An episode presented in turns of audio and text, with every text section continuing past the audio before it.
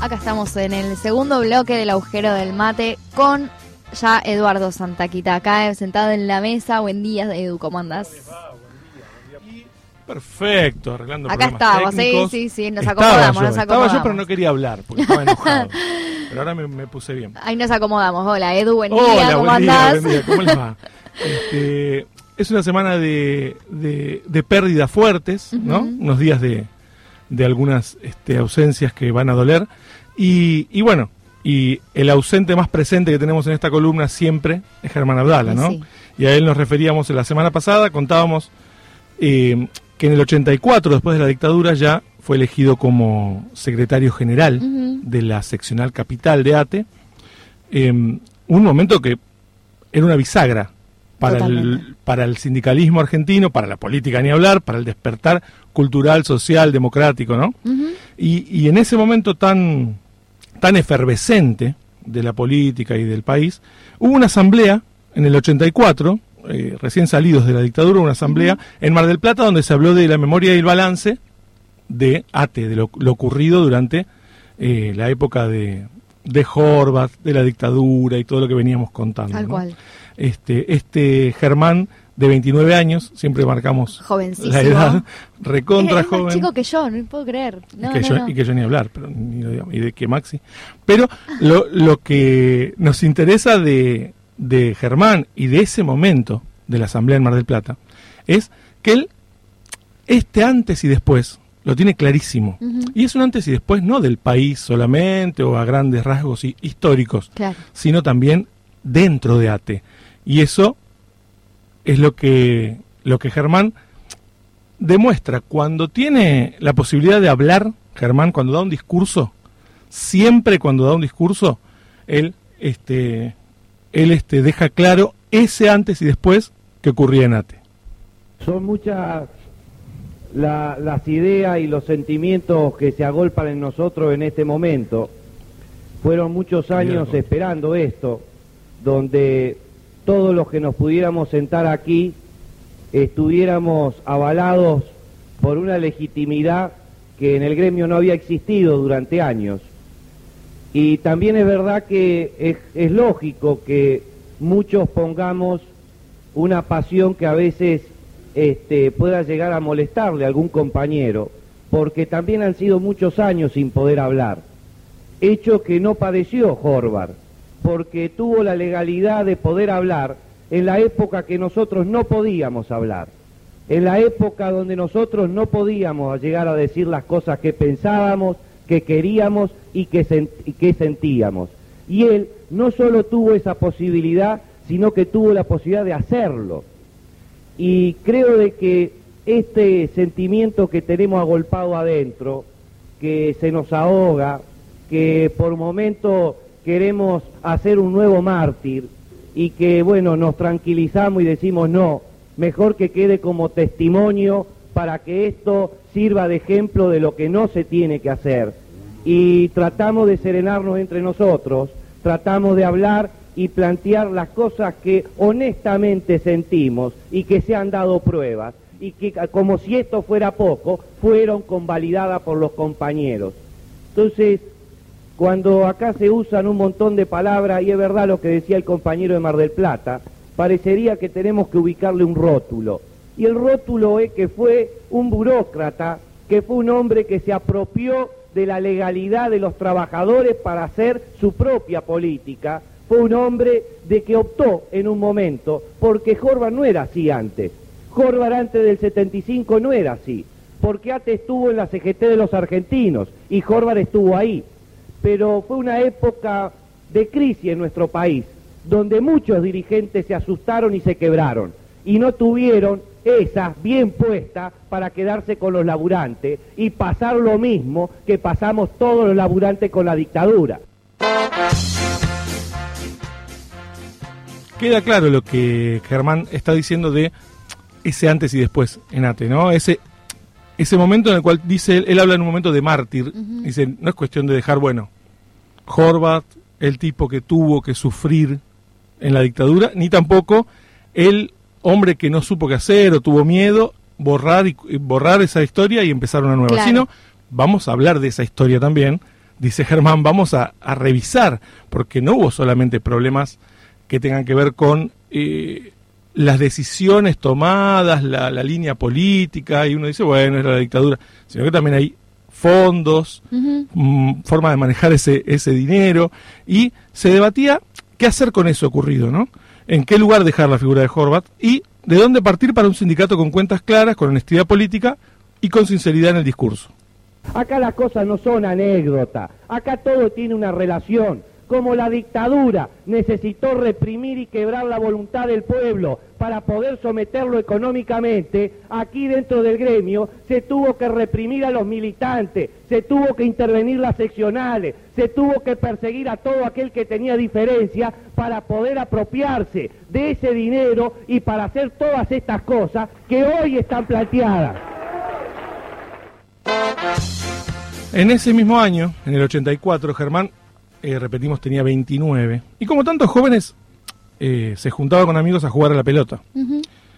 en, un, en uno de estos partidos que hacen, improvisados, con Víctor de Genaro y otros amigos en Lanús, hay una jugada, traba una pelota, cae al piso, medio que cae mal, cae de espaldas, le duele mucho la espalda, le empieza a doler de una forma extraña y dice, sigan ustedes jugando y se queda fuera ahí y los compañeros lo miran que están revolcándose de dolor, Germán.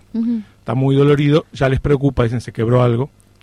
Pero por el golpe. Por el golpe, este, no, no tienen idea qué es lo que pasó, pero él lo que sentía era un dolor en la baja espalda, bien abajo en la espalda. Claro. Eh, lo llevan en auto a la clínica. Los muchachos le explicaron al médico que, al médico de guardia que cayó sentado, seguro se quebró el huesito de, huesito, dulce el huesito de atrás, el último de la columna, decían ellos. La cosa era que en esa desesperación, decir, bueno, el médico dice, hay que operar, porque por ahí se salió del lugar ese hueso, hay que hacer algo para que, claro, intervenirlo quirúrgicamente para que no tenga un problema mayor o por, qué dolía tanto. Claro. Eh, esperaban él y los amigos esa operación de morondanga, dice Germán, de 20 minutos para ir a la casa a comer, eh, pero no. Eh, su pareja, Marcela, y su papá Mansur ya iban para la clínica, avisados, y ellos fueron los primeros en enterarse de lo que realmente pasaba. Ahí eh, la vida les iba a cambiar para siempre, tanto a Mansur, a Marcela, a Germán, a los amigos. Eh, cuenta Germán que el cirujano cuando lo abrió dijo, la puta que lo parió. Mira, ¿y Germán lo escuchó? Y Germán lo escuchó. Cordoma de sacro se llama lo que tenía Germán. Es un cáncer de huesos muy poco, muy poco frecuente que se aloja en un lugar, a veces en la base del cráneo, y a veces, como en este caso, lo más común, en el sacro, en, en los huesos, al final de la columna vertebral. Claro. Eh, el cirujano se encontró con ese tumor extraño y decidió estriparlo de cuajo. Con ese susto que se pegó, dijo, yo voy a abrir un muchacho que se golpeó jugando a la pelota para ver algo, un, hueso para acomodar, y lo que se encuentra es esto. Eh, me imagino que esa exclamación también sería por un tamaño, por una forma, por algo que los médicos saben bien cuando la cosa no, no está buena. en un muchacho tan joven. En un, en un pibe joven. Este, y dijo, esto lo, lo, vamos a estirpar de cuajo por las dudas y mandarlo a analizar. Ahora, eso es lo que creyó el médico este, el cirujano de guardia, improvisado, que tuvieron que encontrar. Pero el cáncer no se fue todo, quedó algo en el cuerpo, solamente se corrió del lugar y quedó ahí agazapado, ¿no? La caída jugando al fútbol, según decía Germán después, le despertó algo que estuvo toda la vida en su cuerpo. Mira. Porque le explican después que es un problema congénito. Claro. Le dieron el alta de esta operación, lo operan, él ya este, no siente tanto dolor, tiene bueno el, dolor típico de un posoperatorio, y le recomiendan un tratamiento oncológico urgente, porque estaban analizando algo que para el médico era algo que no tenía, no tenía ninguna pinta de, bueno, y, ya sabemos bien que fue así.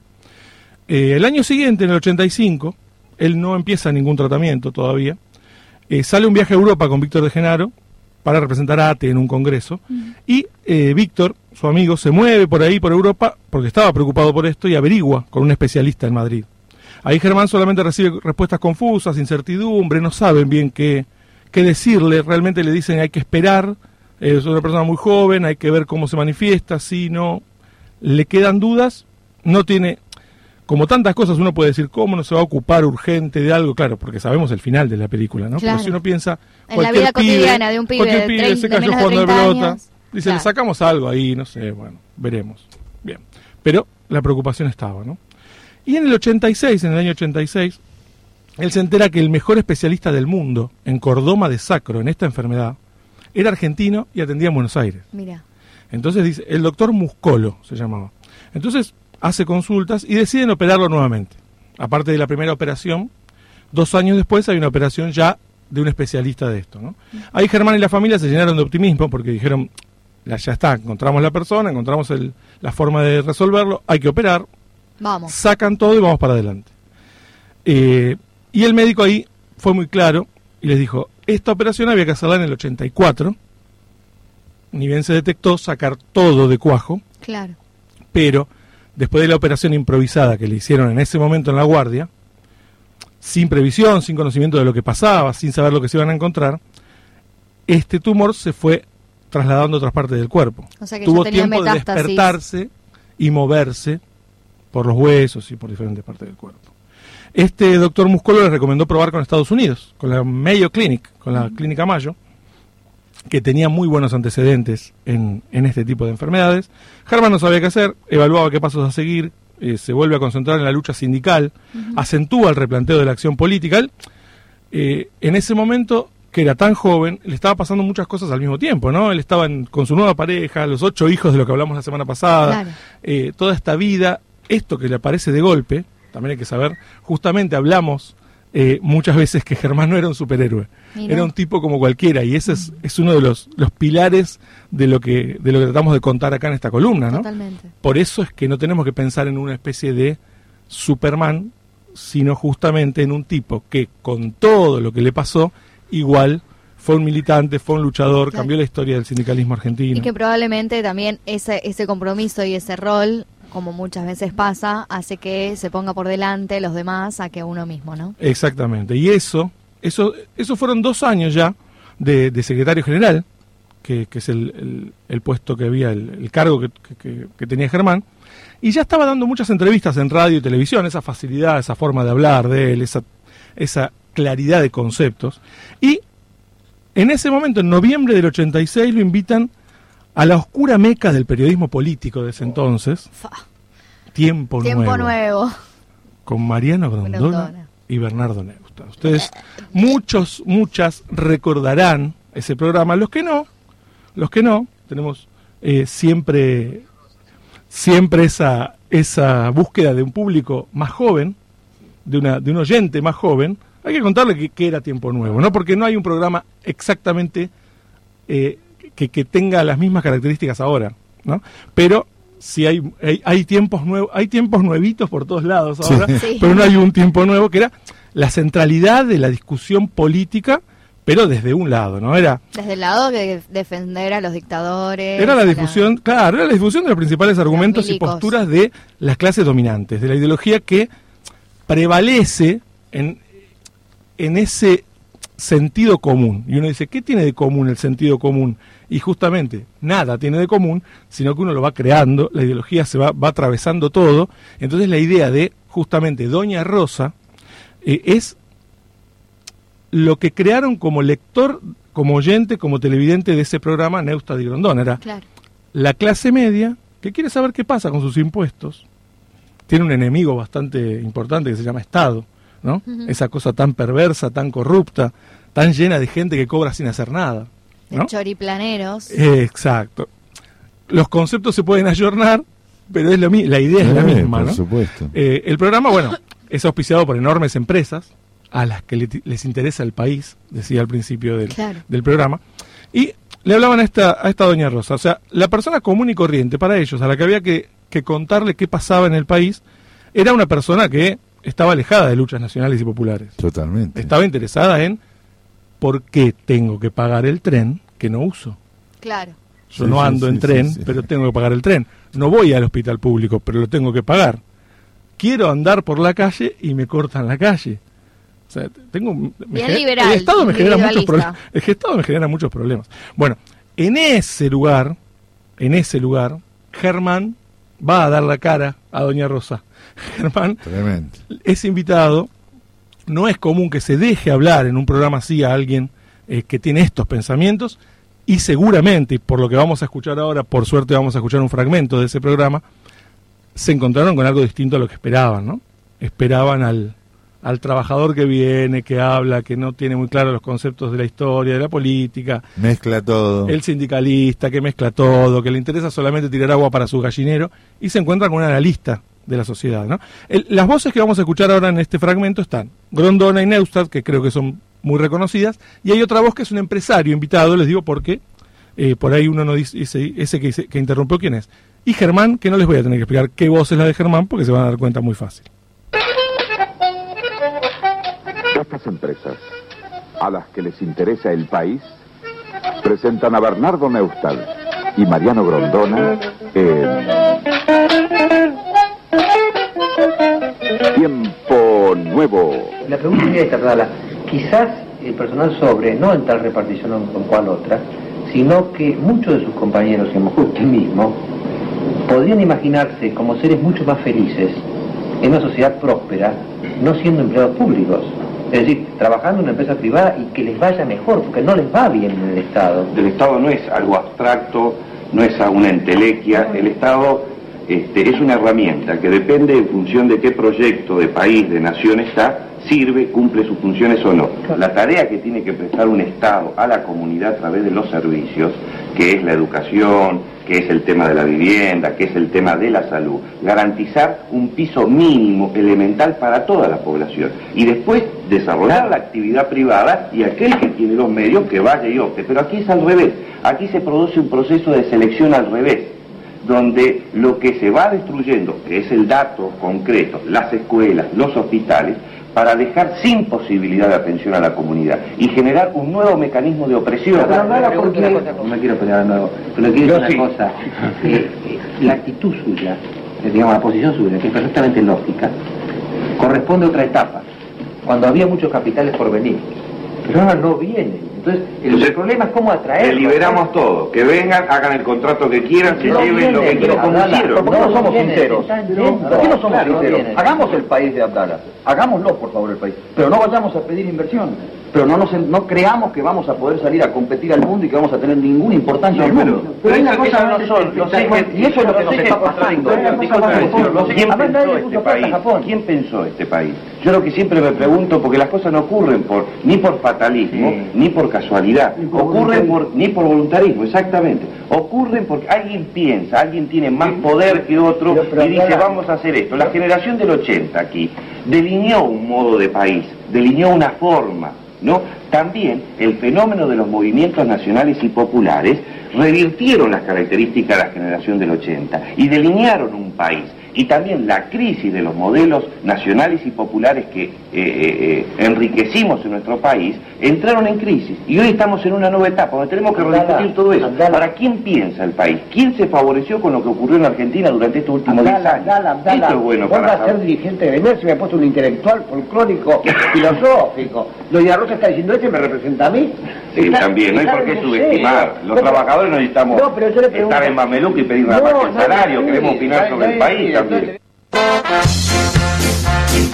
Qué claro, ¿no? Los trabajadores queremos, opinar. sobre el país, exacto. No somos unos tipos de mameluco que no podemos pensar. Bueno, ahí está el Germán bien auténtico. Este, eh, después de esto, Grondona le dice, lo que pasa, ¿verdad? es que en este país no quisimos crecer. Y Germán le dice, no, no, aquí crecimos. Fue un país con justicia, con equidad, con salud, educación, vivienda, distribución de ingresos. Y después destruyeron todo. Le faltó una palabra, Germán ustedes destruyeron todo. Claro. Pero bueno, pero destruyeron todo. Hay algo que hay algo que no permitió ese crecimiento. Y lo que quiere dejar claro él ahí, que creo que es lo más lo más valioso de lo que dice, es alguien lo piensa al país, alguien lo piensa al Estado. ¿A qué está apuntando Germán? ¿A qué le está pegando un cachetazo? A la naturalización, a la a esa a esa biología de que las cosas pasan porque hay algo invisible que las mueve y se da solo que doña Rosa va por la vida y tiene consigue tener bienes y otras doña Rosas que no que se llamarán distintos doña Carmen no nada colectivo. no consiguen nada no claro. Todo lo todo se consigue de a uno no entre el 86 y el 87 en el bar de la esquina de Ate acá cerquita se reunieron Germán Chacho Álvarez Darío Alessandro Pipi Vilancier y Juan Carlos Ibarra y resuelven usar la denominación Movimiento de Renovación Peronista esto es un tiempito después del, programa y, del, y, de, y de lo que estaba pasando con Germán. el MRP este fue un antecedente de lo que sería luego el grupo de los ocho en el Congreso, del que vamos a hablar. Ya habían abandonado, ya dijiste entonces que ya habían abandonado los 25. Sí, exactamente, ya estaban fuera de los 25. Eh, esas organizaciones sindicales, bueno, fueron muy importantes para Germán en la dictadura.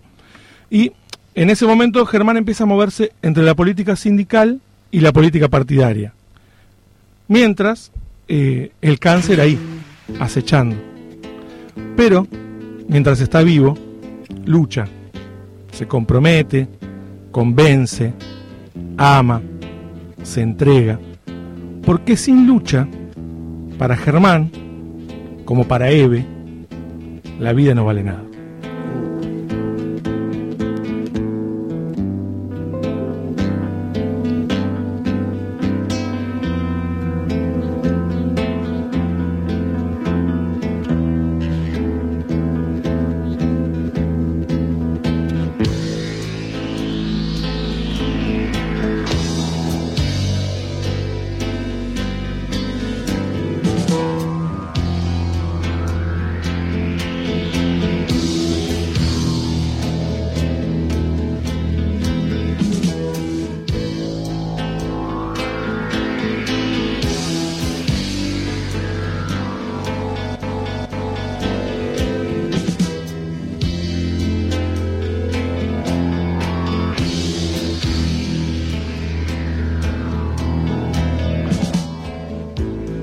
La vida no vale nada si no es para perecer, porque otros puedan tener lo que uno disfruta y ama.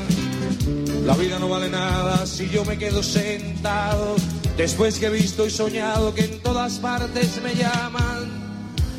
La vida no vale nada cuando otros están matando y yo sigo aquí cantando, cual si no pasara nada. La vida no vale nada si escucho un grito mortal no es capaz de tocar mi corazón que se apaga. La vida no vale nada si ignoro que el asesino